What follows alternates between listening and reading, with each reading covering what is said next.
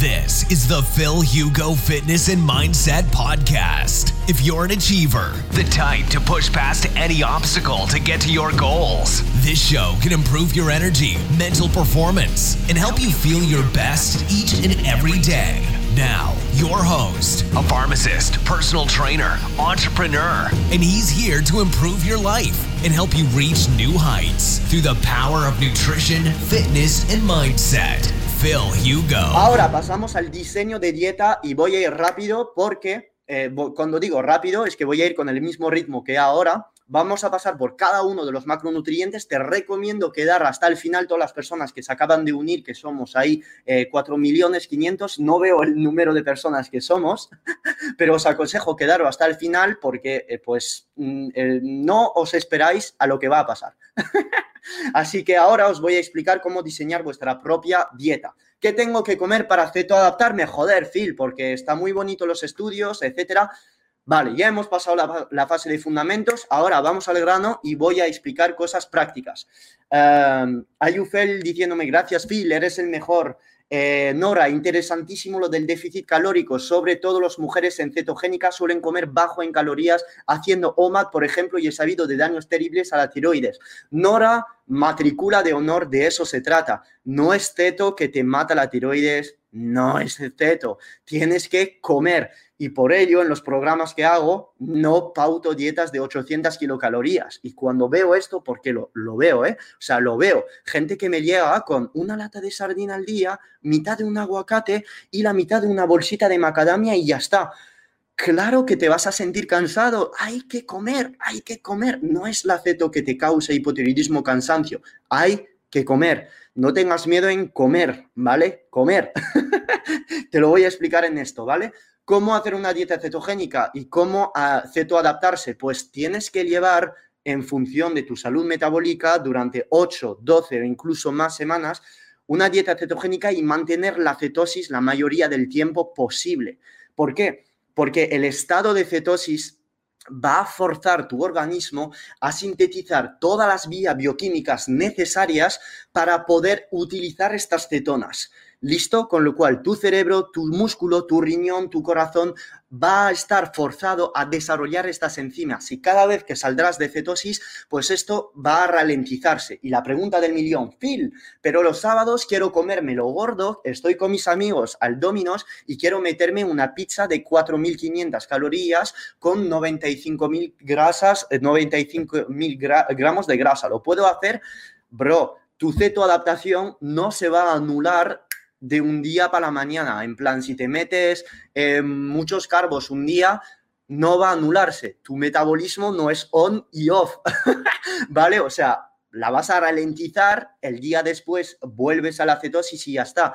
Y me vas a decir, ¿cómo puedo saber si estoy eh, cetoadaptado o no? Que no lo hemos hablado de los signos de cetoadaptación. Pues saber si estás cetoadaptado, no hay una Biblia para saber si lo estás o no. Son deducciones, es decir, si tú puedes hacer un entrenamiento en ayunas, quedarte después en ayunas 8, 9, 10, 12 horas sin comer, probablemente esto es un buen signo de, estás, que estás cetoadaptado. Si tú puedes realizar un NOMAD de 24 horas todos los días sin ningún problema, no, puedes tener hambre durante el día, pero son más hambre a lo mejor fisiológica o la mezcla un poco de un hambre fisiológico emocional, pero lo aguantas sin estar sufriendo en plan, hostias, me duele la cabeza, no puedo más, pues esto es un signo de cetoadaptación. Además, sueles dar casi siempre positivo a la cetosis, estás casi siempre en cetosis. Otro signo de cetoadaptación es el hecho de que tú estés poniendo carbos en tu dieta, por ejemplo, un día vas al McDonald's o lo que sea a comer una patata, arroz, vas al sushi y a las 24 horas el día después estás en cetosis otra vez. Esto es un signo muy fuerte de cetoadaptación. Luego, hay parámetros en analíticas. Los parámetros en analíticas son muy sencillos de ver. Por ejemplo, el úrico. El ácido úrico suele elevarse cuando uno se está cetoadaptando. A las 4 o 6 semanas se eleva el úrico y después el úrico baja. ¿Y por qué el úrico baja a las 6 o 8 semanas? Pues porque estás usando mucho mejor tus cetonas y entonces tienes menos cetonas que se están excretando a nivel de riñón y entonces hay menos competición entre las cetonas y el ácido úrico a nivel renal. Conclusión, como hay menos cetonas a nivel renal y el úrico está en mayor cantidad, pues se puede eliminar. El úrico se elimina, las cetonas como las estás usando mejor, pues hay menos en sangre. Conclusión, pues el úrico se puede ir y disminuye otra vez. Esto es un signo de cetoadaptación, que el úrico se eleve y después se vaya para abajo. Y la gente me dirá, hostias, pero encima de esto, la dieta cetogénica eh, produce gota con el úrico. No, y esto lo hablo en el curso, porque se ha demostrado, según el estudio de Bernadette eh, y colegas en 1988, creo, que 88% de las personas dentro del estudio tenían el úrico alto y no desarrollaban signos clínicos de úrico alto, que es, entre otras cosas, eh, la gota, ¿vale? Con lo cual, lo de tener úrico alto no está asociado siempre con tener gota. Tendrás gota siempre que estés metiéndote hasta arriba de frutas, bebiendo alcohol, no cuidándote, resistencia a la insulina.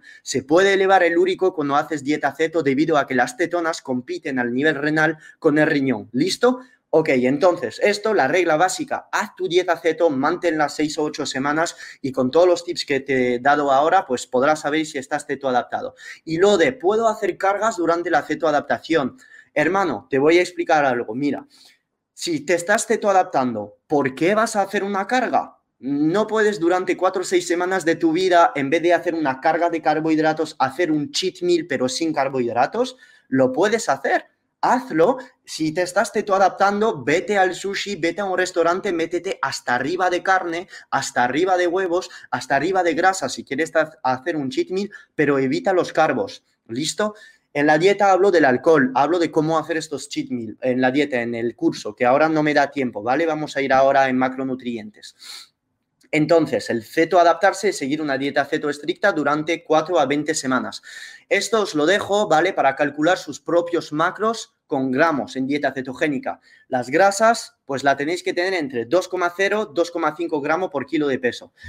Los carbohidratos entre 0 y 0,5. ¿Listo? Y luego las proteínas, pues me gusta pautarla un poquito más alta que lo normal. La gente me dice, hostia, es mucha proteína, no sé si puedo comer todo esto. Efectivamente, hay gente que no le gusta pautar tanta cantidad de proteína en dieta ceto. Perdón, yo soy más partidario de meter más porque pienso que la proteína sacia y pienso que la proteína da mucha energía, aporta mucha vitamina B y pienso que en fases de cetoadaptación es importante tirar más de, de esta energía que nos puede dar la proteína porque mucha gente falta de proteína y se siente cansada y, se, y, sale de, de, de, la dieta pensando que no funciona. ¿Listo? Ok, entonces las proteínas las recomiendo por kilo de masa magra. Me vais a decir masa magra, no kilo peso corporal, no por kilo de peso corporal. ¿Por qué? Porque imagínate que tú pesas 526 kilos, que eres obeso y te digo tienes que comer 2,5 por kilo de peso. Pues vas a estar mm, comiendo hace el cálculo, 526 multiplicado por 2,0 son 1000 gramos de proteínas. Un poco complicado, ¿verdad? Con lo cual, eh, no puede ser que... Mm, no, que no, no, puede ser eh, por kilo de peso. Yo prefiero de, pautarla por kilo de masa magra. Vais a decir, ¿cómo calcula los kilos de masa magra? Si queréis ahí hacer un screenshot para hacerlo, pero es muy fácil. Tienes que determinar tu porcentaje de grasa, calcular los kilos de grasa y luego, pues, eh, de tu peso restar los kilos de grasa. ¿Listo? Y ya lo tienes todo. Para una persona de 70 kilos, pues aquí será 70 kilos, 15% de grasa para el cálculo de masa magra, lo tienes aquí, ¿vale? Así de sencillo. Voy a leeros un poco, que tenemos bastante, bastante en el curso que ver, claramente, claro, tiene lógica que sea por kilo de masa magra, me dice Stephanie, totalmente cierto. José María, un pollo asado entero y se llega bien a las protes. Eso es, hermano. ok. Me súper encanta, Phil, eres necesario, bro. Muchísimas gracias a todos vosotros. Vale, os voy a dar todavía más contenido. ¿Listo? Esto es para las personas que no creen en, los gramos por kilo de peso, lo quieren hacer con calorías. Voy a desmontar el concepto de calorías en breves, pero aquí tenéis la ecuación que para mí, entre todas las ecuaciones, para la gente que, lo, que quiere calcular su tasa metabólica basal, la actividad, etcétera, pues podéis tener esta ecuación, que es la ecuación de Müller, que es una de las únicas que toma en cuenta el porcentaje de grasa y la masa, la masa magra que tienes. No me gusta mucho la de Aris Benedict porque da un montón de errores, o sea, no me gusta nada calcularlo con calorías, pero si hay gente que le gusta hacerlo, pues adelante, hermano. Luego con calorías, pues aquí lo tendrías. Lo calculas para una persona de 70 kilos, 15%, nos daría 2.656 calorías de mantenimiento y aquí tendríamos pues todos los gramos de grasa, carbos y proteínas. Ok, entonces ahora vamos a pasar a revisión rápidamente cómo hacer su propia dieta cetogénica, hablando de cada uno de los macros. Los carbohidratos, pues los carbohidratos lo más mínimo posible, entre 0 y 0,5 gramos por kilo de peso. ¿Y por qué disminuir la ingesta de carbohidratos correctamente y de manera, eh, digamos, mm, radical, no hacerlo a medias? Pues porque vas a estar en una zona, cuando haces tu cetoadaptación, si no lo haces bien, que estás metiendo demasiado carbohidratos, pero no estás en cetosis, ¿ok? Entonces, el cerebro para funcionar necesita al día 150 gramos de carbohidrato. ¿Qué es lo que pasa? Que cuando tú estás metiendo menos de esta cantidad de carbohidratos, pero no estás en cetosis, vas a sufrir ansiedad como si no hubiera mañana, vas a catabolizar glucógeno muscular porque como no estás en cetosis, no tienes protección del glucógeno muscular y además vas a tener ganas de comer azúcar. Y esto es debido a que estás comiendo demasiados carbohidratos y entonces te vas a sentir cansado. Y esta zona gris la queremos evitar. Por ello, los carbos es muy importante reducirlos. ¿Ok? Tienes dos maneras de hacerlo, progresiva o radical. Progresiva sería con una dieta low carb durante tres a cuatro semanas y en una dieta eh, keto radical, pues sería empezar keto directamente. Esto lo recomendaría para personas que ya están en un porcentaje de grasa pues correcto, otras personas también que están flexibles metabólicamente, que ya han estado haciendo deporte, esta la recomendaría más para una persona que no hace nada de deporte, listo, que está cinco días sentado en el sofá y yendo al gimnasio una vez a la semana, que suele comer cinco veces al día y que siempre tiene ganas de azúcar, pues vamos a pasar por una fase low carb de tres a cuatro semanas, porque efectivamente aquí puedes quedarte en shock. Ah, ¿Vale? Entonces, para todos los principiantes, eh, aquí tenéis todos los alimentos que podéis sustituir. Patatas por nabo, arroz con col, patatas fritas por corteza de cerdo, frutas altas en fructosa, frutas del bosque, ¿vale? Perra por frutas del bosque, ¿ok? Todo esto pues lo podéis sustituir, lo explico en el curso qué comer, etcétera.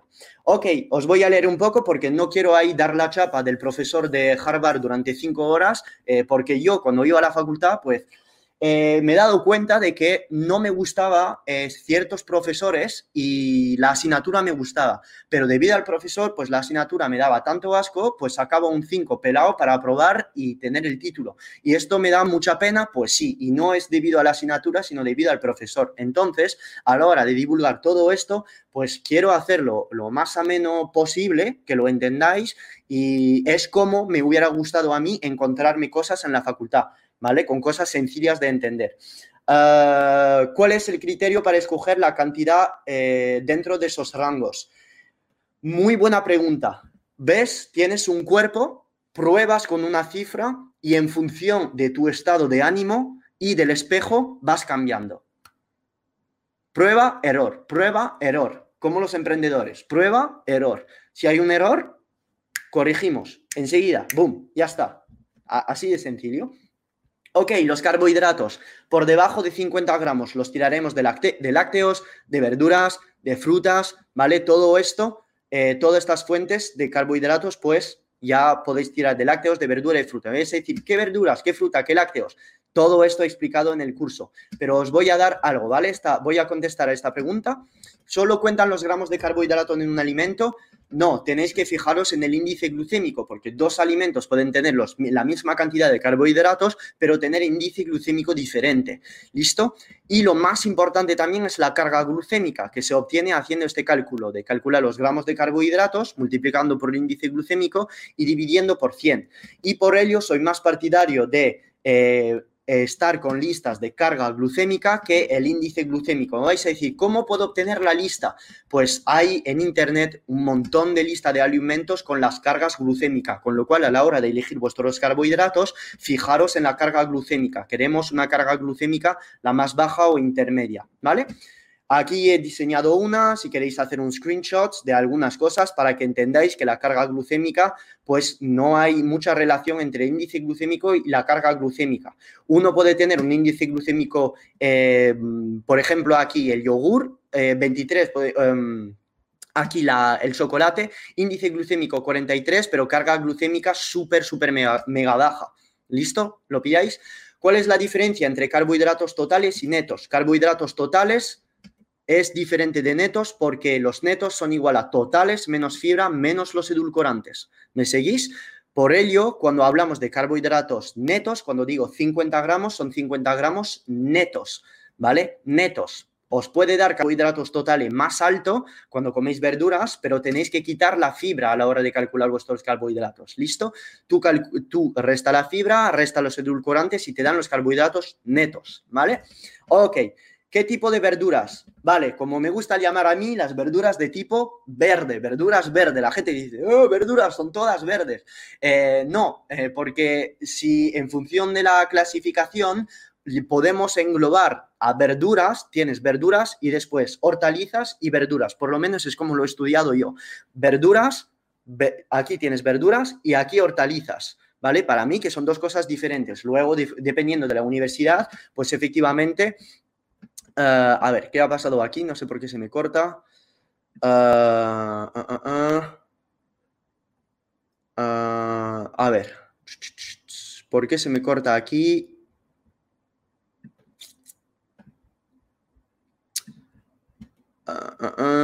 Un segundo, se me ha pasado algo justo aquí. Un segundo, por favor.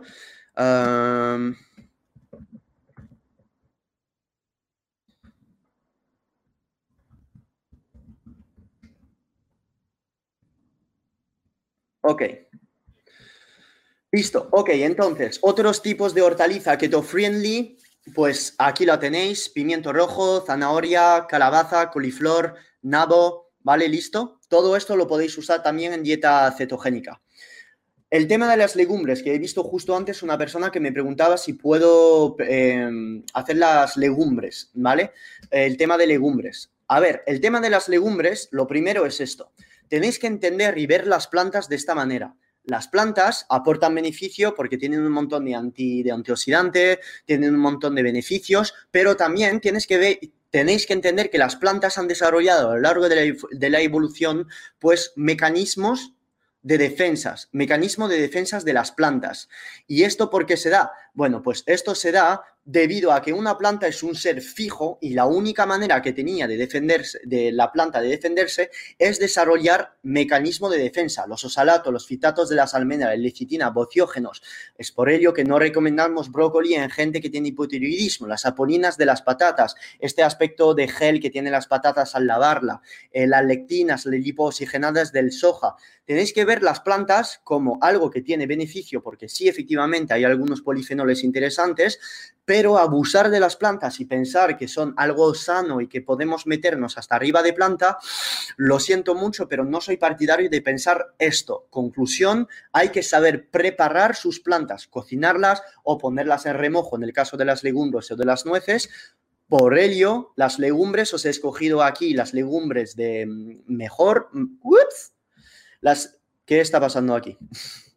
Las legumbres eh, que recomendaría en dieta ceto y la gente me dice, ¿puedo comer legumbres en dieta ceto? Sí, si las, si las dejas en remojo durante 24 horas para quitar todos los mecanismos de defensa y además recomendaría esta porque efectivamente si tú dices, ah, no como judías blancas en ceto, pero esto es totalmente bullshit, porque si comes menos de 100 gramos de judías roja, efectivamente en una persona que no hace deporte probablemente saldrías de cetosis porque pues tienes un pico de insulina porque tienes resistencia a la insulina. Pero una persona que hace deporte, se está adaptando y que está comiendo menos de 100 gramos de producto, pero ¿cómo coño no vas a poder comer legumbres? Claro que puedes comer legumbres, pero en poquísima cantidad. Y el mejor medidor de, cetón, de, cetonas, de, para saber si sales de cetosis o no con legumbres, Pues es simplemente medirte las cetonas. Pero teóricamente, yo esta diapositiva la he hecho para personas a quien le gustan las legumbres, pero no las recomendaría para nada. Están petadas de antinutrientes, mecanismos de defensa, producen gases. Yo, sinceramente, no las veo nada útil. No meter esto si os duele la tripa. O sea, yo hace, creo, 10 años que no he comido leguminosas. No es necesario. Sí que tienen propiedades em, eh, para la enfermedad cardiovascular Sí, es verdad y se ha visto en algunos estudios que son buenas para resistencia a la insulina. Pero, bro, si te digo, vete a entrenar pesas en ayunas, vas a mejorar tu resistencia a la insulina igual, con lo cual no necesitas esto en tu vida. ¿Entiendes por dónde voy? Pero si hay personas a quien les gusta, pues aquí lo tienes.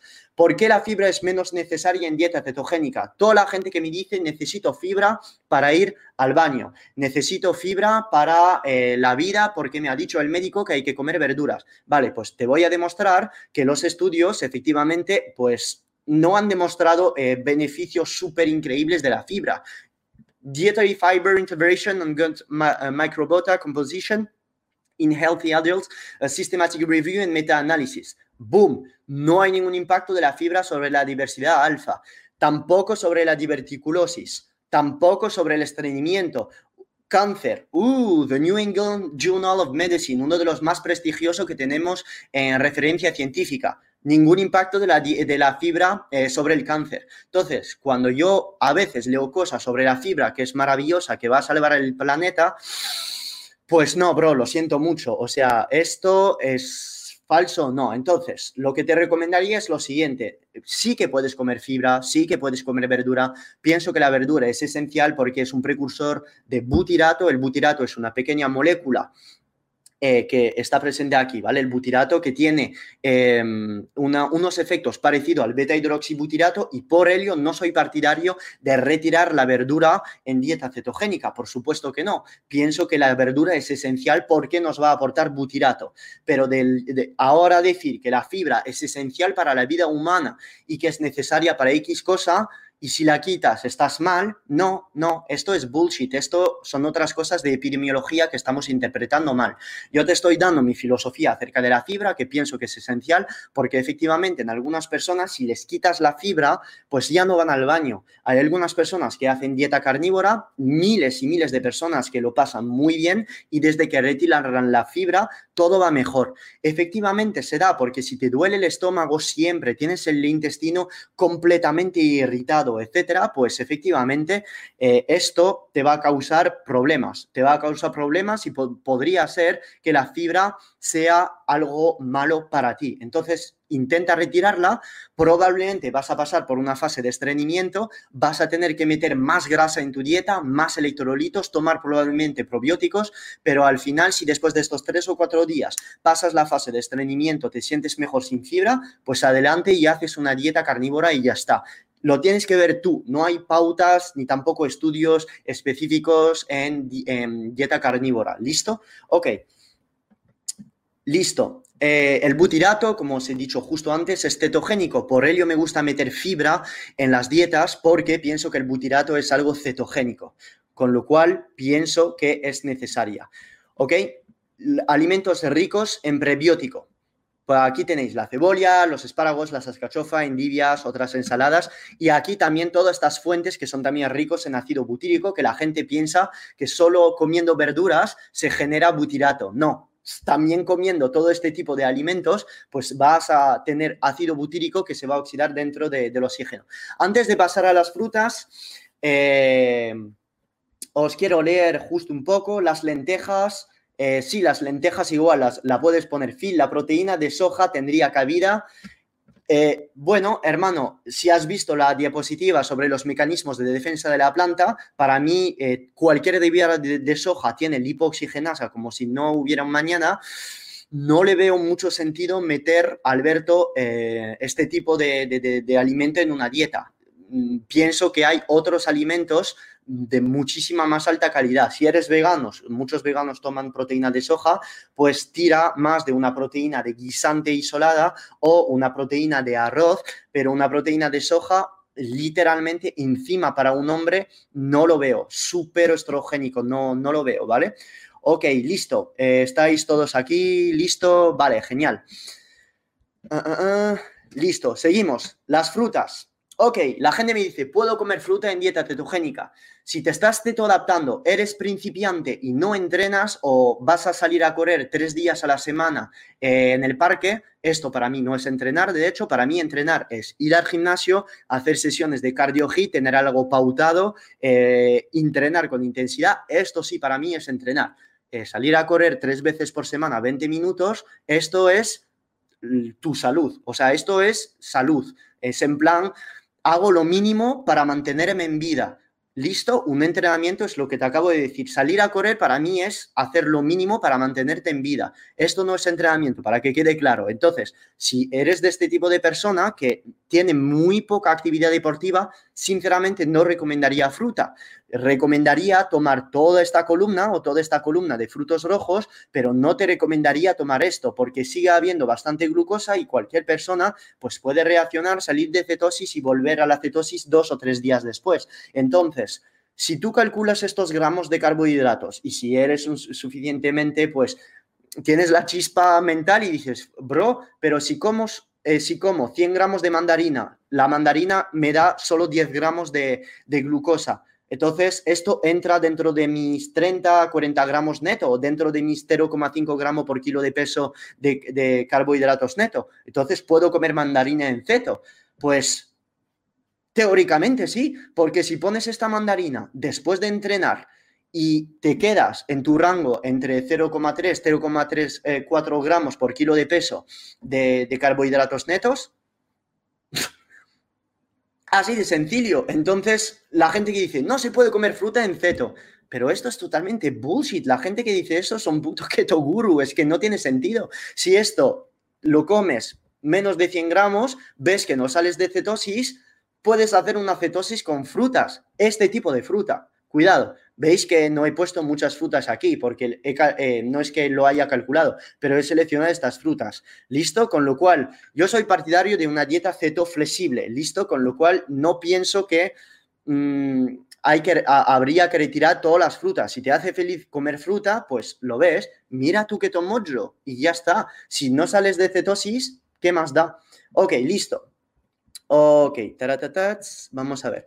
La pega con la fructosa. ¿Por qué toda la gente dice que la fructosa es mala? Pues porque la fructosa en exceso demasiado grande pues podría producir lipogénesis de novo. La lipogénesis de novo es este proceso que donde se, el, el hígado usa el exceso de fructosa y lo transforma en grasa. ¿Listo? Con lo cual, por ello estamos hablando tan mal de la fructosa, pero dejamos, tenemos que dejar de ser radicales. ¿Por qué? Porque una Coca-Cola nunca va a ser igual a la fructosa de una fruta. La diferencia entre la fructosa de high uh, fructose corn syrup, de todas estas bebidas, ¿de dónde viene? Pues viene de uh, un alimento procesado, mientras que la fructosa de, esta fruta no es algo procesado, es algo natural. Y además toda esta fruta tiene fibra y polifenoles y los polifenoles pues han demostrado eh, ralentizar la absorción de fructosa, con lo cual no hay ningún problema en meter algunos frutos rojos en una dieta cetogénica.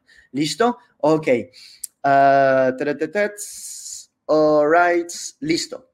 ¿Cuánta fructosa puedo comer en dieta ceto? ¿Cuándo comer fruta entonces? ¿Por qué la fruta tendría sentido post-entreno por la noche? Todo esto, quedaros hasta el final. Ups, perdón, ¿por qué lo explico? Los edulcorantes, ¿por qué?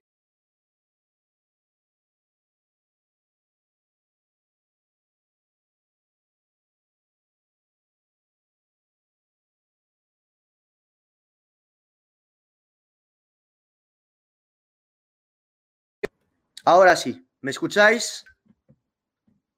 Yo creo que sí, ¿no? ¿Me escucháis, cierto? Creo que me escucháis. Sí, ¿no? Decidme una manita arriba, por favor. ¿No se escucha? ¿No? A ver. Ahora sí. Vale, genial, gracias. Ok, perfecto. Ahora os puedo leer genial. Eh, ¿Qué es la respuesta cefálica a los edulcorantes? Pues la respuesta cefálica a los edulcorantes es muy sencillo de entender. Es lo siguiente, es que cuando tú vas a tomar un edulcorante, a pesar de que este edulcorante no tenga calorías, pues va a generar una respuesta por la cual tu cerebro podría ser capaz de generar todas estas enzimas de la digestión incluso en algunos edulcorantes, eh, respuesta insulinogénica, a pesar de que tú no estés comiendo carbohidratos. Por ello, los edulcorantes hay que tomarlos con bastante, bastante cuidado. Los edulcorantes en dieta cetogénica los tenéis aquí, los que yo digo que sí, la stevia, la fruta del monje, el eritritol, glicerol, la lulosa, como siempre, sin abusar de ello, porque es que si no te vas a destrozar la tripa. Fuentes de proteína, ya hemos acabado con los carbohidratos, por supuesto en el curso tenéis dos horas más de curso sobre carbohidratos, las proteínas, la gente que me dice, la proteína te hace salir de ceto, yo llego y digo, demuéstramelo hermano, demuéstramelo, esto es bullshit, ¿vale? O sea, no es cierto porque la gluconeogénesis es un proceso que depende de la demanda, no de lo que tú das, con lo cual si tu cuerpo va a estar en necesidad de glucosa, efectivamente va a tirar de la proteína para producir esta glucosa. Pero si una persona ya se está cetoadaptando y la, la, glucosa la tiene baja debido a que está tirando energía desde las grasas y las cetonas, ¿Cómo coño va a salir de cetosis por comer proteína? No tiene sentido. Incluso si haces deporte, necesitas esta proteína para la síntesis proteica, ¿vale? Si, si lijamos así de fino, pues aquí te lo enseño, que es el ciclo de Krebs, donde te demuestro perfectamente que hay algunos aminoácidos de la proteína que son cetogénicos, como la leucina y la lisina, y otros que son los dos, glucone, eh, gluconeogénico glucogénico, perdón, y cetogénico, como son, por ejemplo, el triptófano, la tirosina, la fenilalanina y todos estos demás son anticetogénicos. Esto es porque depende de su entrada en el ciclo de Krebs, ¿vale? No voy a entrar en los detalles, pero no toda la proteína es anticetogénica. Si hilamos así, la grasa también podría eh, ser usada eh, como fuente de la neoglucogénesis. Podría ser en casos, eh, en algunos casos específicos, desde la grasa se puede también generar glucosa, con lo cual esto depende de la, eh, de la demanda, no del suministro. ¿Ok? os he puesto este ejemplo para que entendáis que incluso la grasa puede generar glucosa, ¿vale? Os he detallado aquí la transformación, pero no, eh, no os estoy diciendo comer aceite de coco se eleva la glucosa. No, no os estoy diciendo esto. Os estoy diciendo que no hay que ver la fisiología como blanco o negro. Vas a producir glucosa desde cualquier macronutriente en función de la demanda. Y cuando estás más en demanda que, en, otros momentos, pues por ejemplo cuando estás estresadísimo, con cortisol por las santas nubes, que estás estresado, que no has dormido bien, que has entrenado demasiado, y esto te hace catabolizar mucho más glucosa. Tu cuerpo demanda mucho más glucosa. Y es por ello que muchas veces, a veces, gente muy estresada, que no duerme o que sobreentrena, se toma un bulletproof coffee y tiene la glucosa que se va por las nubes. Y sí, lo veo así en asesorías, ¿vale? Con lo cual, decíroslo. ¡Op! Entonces, la proteína entre 1,5 y la gente que hace dieta cetocarnívora hasta 3,0 gramos por kilo de peso, ¿vale? Huevos, pescados, suero de leche, carnes esto en el curso voy en cada uno de, estos macronutrientes, ¿vale? Para ir muy rápido, os aconsejaría siempre tirar de carne de pasto. Sé que es un tipo de carne que cuesta más, pero esto lo hacemos debido a que la carne de pasto tiene más omega 3 y menos omega 6, ¿vale? En una, en una carne de pasto que te va a costar un poquito más, pues esto te lo evitas. Y si no puedes comprar carne de pasto, porque eh, si uno empieza a comprar carne de pasto todos los días, pues se va a gastar al mes 800 euros, pues te recomendaría tirar de pechugas o de cortes más magros, sin mucha grasa, y añadir esta grasa por encima de fuentes que ya conoces, como el aguacate, como el aceite de coco, como el i, como el aceite de oliva, ¿vale? Para estar seguro de que tu grasa no tenga muchos omega 6. Es una técnica que te doy, puedes estar comprando cortes magro que no sean de pasto y tú por encima añadir la grasa. ¿Listo? Más inteligente que de comprar un entrecot que no es de pasto y que como está nutrido con cereales o en animales elevado en batería o en granja, pues evitarte todos estos omega 6 que te perjudicarían tu estado de inflamación. ¿Ok? Y esto se ha demostrado en estudio, no lo estoy inventando, no es bullshit, ¿vale? No tiene nada que ver. Carne nutrido con cereales o ácido linoleico, que es uno de los más tóxicos de todo, eh, concentrado 8,28, boom, o sea, es que es, es eh, literalmente ridículo. Ok, órganos, ¿por qué te recomiendo los órganos? Para equilibrar el, equilibrar el equilibrio, para balancear el equilibrio entre metionina y glicina. Y esto es importantísimo. ¿Por qué? Pues porque si tú no estás comiendo órganos, lo que va a pasar es que te vas a estar depletado en glicina. Pero si sigues comiendo carne, lo que va a pasar es lo siguiente, que tienes demasiado metionina. Y demasiado metionina va a aumentar la cantidad de homocisteína que tienes y demasiado homocisteína cisteína es signos de inflamación. Por ello, recomiendo meter órganos y sardinas en tu dieta para compensar esto. Eh, Gustavo me está diciendo, impresionante trabajo, bro. Muchísimas gracias, eh, hermano. Gracias a ti, brother. Muchas gracias.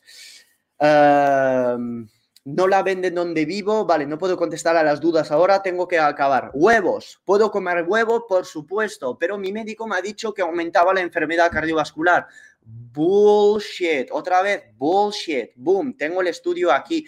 No aumenta la enfermedad cardiovascular y probablemente si vas a Google ves muchos estudios epidemiológicos, otra vez, que son la gran mayoría una basura, con todo el respeto del mundo para la gente que lo ha hecho, porque son muchos eh, de estos estudios que están financiados como, por ejemplo, lobby veganos, ¿vale? Con lo cual hay muchos estudios sobre los huevos que dicen que son malísimos porque efectivamente la clara de huevo pues podría tener em, moléculas inflamatorias y creo que lo pongo aquí. La clara de huevo tiene moléculas inflamatorias y es por eso que algunos de nosotros no digerimos bien el huevo. Pero la yema es una, mm, un, algo dentro del huevo absolutamente fantástico, tiene un montón de propiedades antiinflamatorias, con lo cual sí, el huevo lo puedes tomar. Y para los fans de huevo, pues efectivamente lo que puedes tomar son tres, cuatro huevos al día, no pasa nada. Yo, por ejemplo, me gustan los huevos, me encantan, pero si me paso con los huevos, pues efectivamente,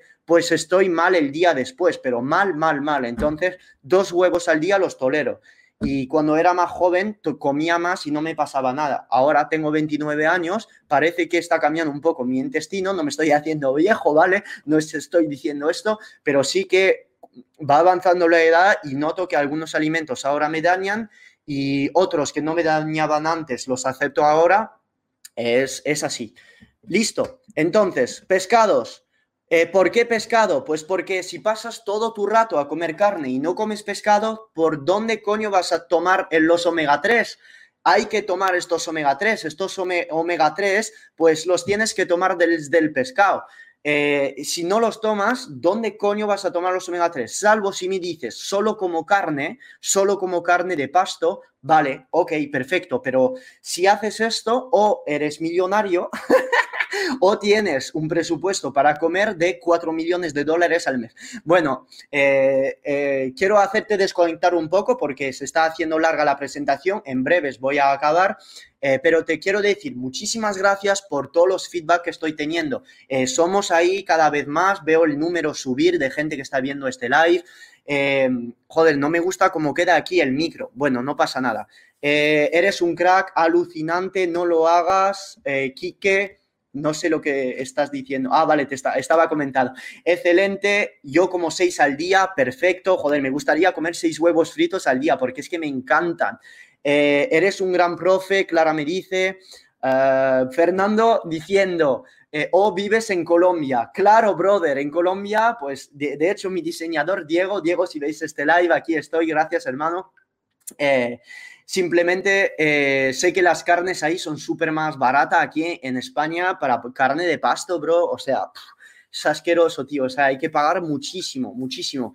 Vale, ok, seguimos. ¿Por qué entonces eh, dieta cetogénica me está preguntando? ¿Dieta cetogénica sin vesícula es posible? Sí, porque la vesícula es un órgano sol que está... Eh, justo debajo del hígado y que retiene estas sales biliares, pero lo que realmente produce las sales biliares eh, es el hígado, ¿vale? Con lo cual el hígado va a tirar, va a producir estas sales biliares, con lo cual cuando vas a tener grasa que llega al intestino, vas a tener estas sales biliares. Lo único es que no vas a tener el pequeño saco eh, directo. Entonces, yo te recomendaría, si, si no tienes vesícula biliar, empezar con muy poquita grasa, tirar más a una dieta cetogénica alta en proteína y luego meter todas estas cosas. Ups, a ver un segundo.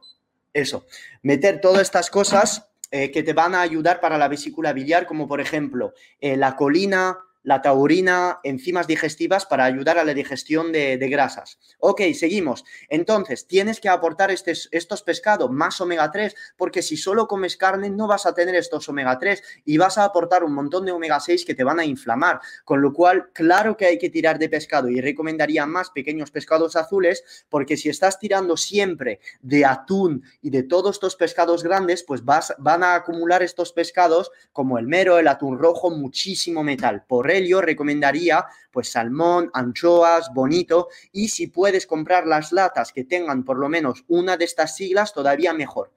Eh, ¿Qué está pasando aquí? ¡Oh! ¿Por qué no están mis diapositivas? No están mis diapositivas. ¿Dónde están mis diapos? Han desaparecido las diapos de las grasas. ¿Eh? ¿Por qué no están las diapos de las grasas? Joder, habían aquí las diapos de las grasas. No entiendo. Os quería hablar un poco de, las grasas. Bueno, pues es así. Para las grasas os la voy a resumir eh, así de sencillo, ¿vale? Las grasas tenéis que tomar las grasas entre 2,0 y 2,5 gramos por kilo de peso y luego, a medida que os vayáis de adaptando, disminuir la cantidad de grasa. ¿Por qué? Porque tu cuerpo va a aprender a lo largo de la cetoadaptación a tirar de su propia grasa, con lo cual esto es algo que enseño en el curso para salir del estancamiento, disminuir la cantidad de grasa. La cantidad de grasa tenéis que quedaros con privilegiar omega 3, ácidos grasos saturados y monoinsaturado, desde em, saturados, por ejemplo, desde el aceite de coco, la manteca de cacao, el sebo de vaca, comer carne roja, eh, podéis tirar también de todo lo que es pechuga de pollo, etcétera, para tirar esta grasa saturada, que no tiene mucha, eh, pero lo que necesitáis hacer es aportar una mezcla tanto de omega 3, de ácidos grasos monoinsaturados como el aceite de oliva, el aguacate, las nueces de macadamia, y hablando de las nueces y las semillas, no recomiendo abusar de las nueces, ni tampoco de, en todos los frutos secos tenéis que quedaros con las nueces de macadamia, tenéis que quedaros con para mí algunas nueces de Brasil para la gente que tiene la tiroides jodida porque aportan mucho selenio. Tenéis que aportar también, eh, si queréis, eh, nueces de pili, que son un tipo de nuez con un ratio omega 3, omega 6 perfecto, es decir, con mm, muchos, eh, no, muy, no muchos omega 3 ni tampoco muchos omega 6. Y también las nueces de pili son espectaculares porque no tienen casi nada de de fitatos. El ácido fítico es una basura intergaláctica y se encuentra en muchas nueces y un error de muchos participantes eh, de la gente de, la, de, la, dieta cetogénica es que la gente se mete hasta arriba de, de, frutos secos y los frutos secos son una bomba de antinutrientes y de omega 6. Si no los ponéis en remojo os estáis destrozando el intestino. O sea, yo reservaría los frutos secos eh, de macadamia, nueces de pili, nueces de Brasil, unas nueces de pecan si queréis, pero sinceramente no abusaría de frutos secos. ¿Para qué estar comiendo frutos secos si están petados de antinutrientes y además de citatos que impiden la absorción de minerales como el magnesio, como el yodo, como el hierro? Y después eh, tienes a gente que eh, sufren de hipotiroidismo y de fatiga diciendo hago dieta ceto. No, es porque haces dieta ceto mal. Si te metes hasta arriba de peanut butter, te metes hasta arriba de almendras que tienen fitatos como si no hubiera un mañana, ¿cómo coño vas a estar absorbiendo el magnesio, el yodo, el selenio? Es imposible, con lo cual yo no comería frutos secos, son totalmente em, innecesarios, no los necesitas. Ahora bien, no soy radical, no estoy demonizando un alimento, estoy simplemente diciendo que los puedes reducir, los puedes reducir, ya está, ¿vale? Ok, seguimos. Uh, a ver, vale. Uh, micronutrientes en dieta cetogénica. Eh, los micronutrientes, ¿qué tengo que hacer con los micronutrientes? Pues mira, hemos hablado de toda la parte de macronutrientes. Los micronutrientes, todas estas dudas, cuánta sal necesito exactamente, cuánto cuándo tomar la sal, qué tipo de sal, cuánto potasio tomar. Todo esto, pues lo contesto con este tipo de infografías en el curso pasando en eh, revisión. Todos los micronutrientes, todos los minerales, todas las vitaminas, una por una, diciendo las funciones las, los, lo que pasa cuando estás en déficit, cómo medirlas, de qué alimentos hay que sacarlo y os he cogido, por ejemplo, la vitamina K, que explico también por qué la vitamina K es malísima cuando se tome desde verdura, porque es una forma de vitamina K que se llama la vitamina K1, cuyo porcentaje de conversión en el cuerpo en K2 es pésima.